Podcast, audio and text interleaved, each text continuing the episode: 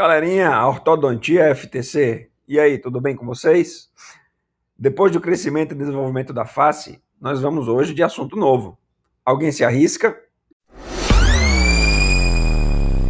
Hoje vamos de desenvolvimento da oclusão normal, dentição decídua e dentição mista.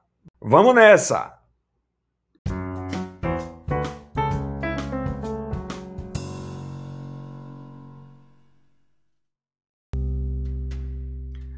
Vamos hoje iniciar uma viagem sobre o desenvolvimento da oclusão normal, falando um pouco sobre a dentição decídua e a dentição mista.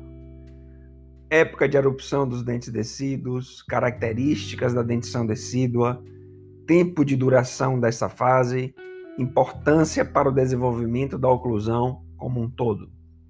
Em seguida, entraremos na dentição mista, que é a fase de transição entre a dentição decídua e a dentição permanente. Uma época extremamente rica, com múltiplos processos acontecendo, levando ao estabelecimento da oclusão normal na dentição permanente.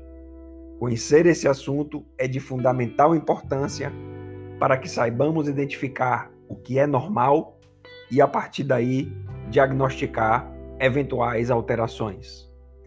Um grande abraço a todos e vamos nessa. Hoje é dentição decídua, dentição mista. Vamos que vamos!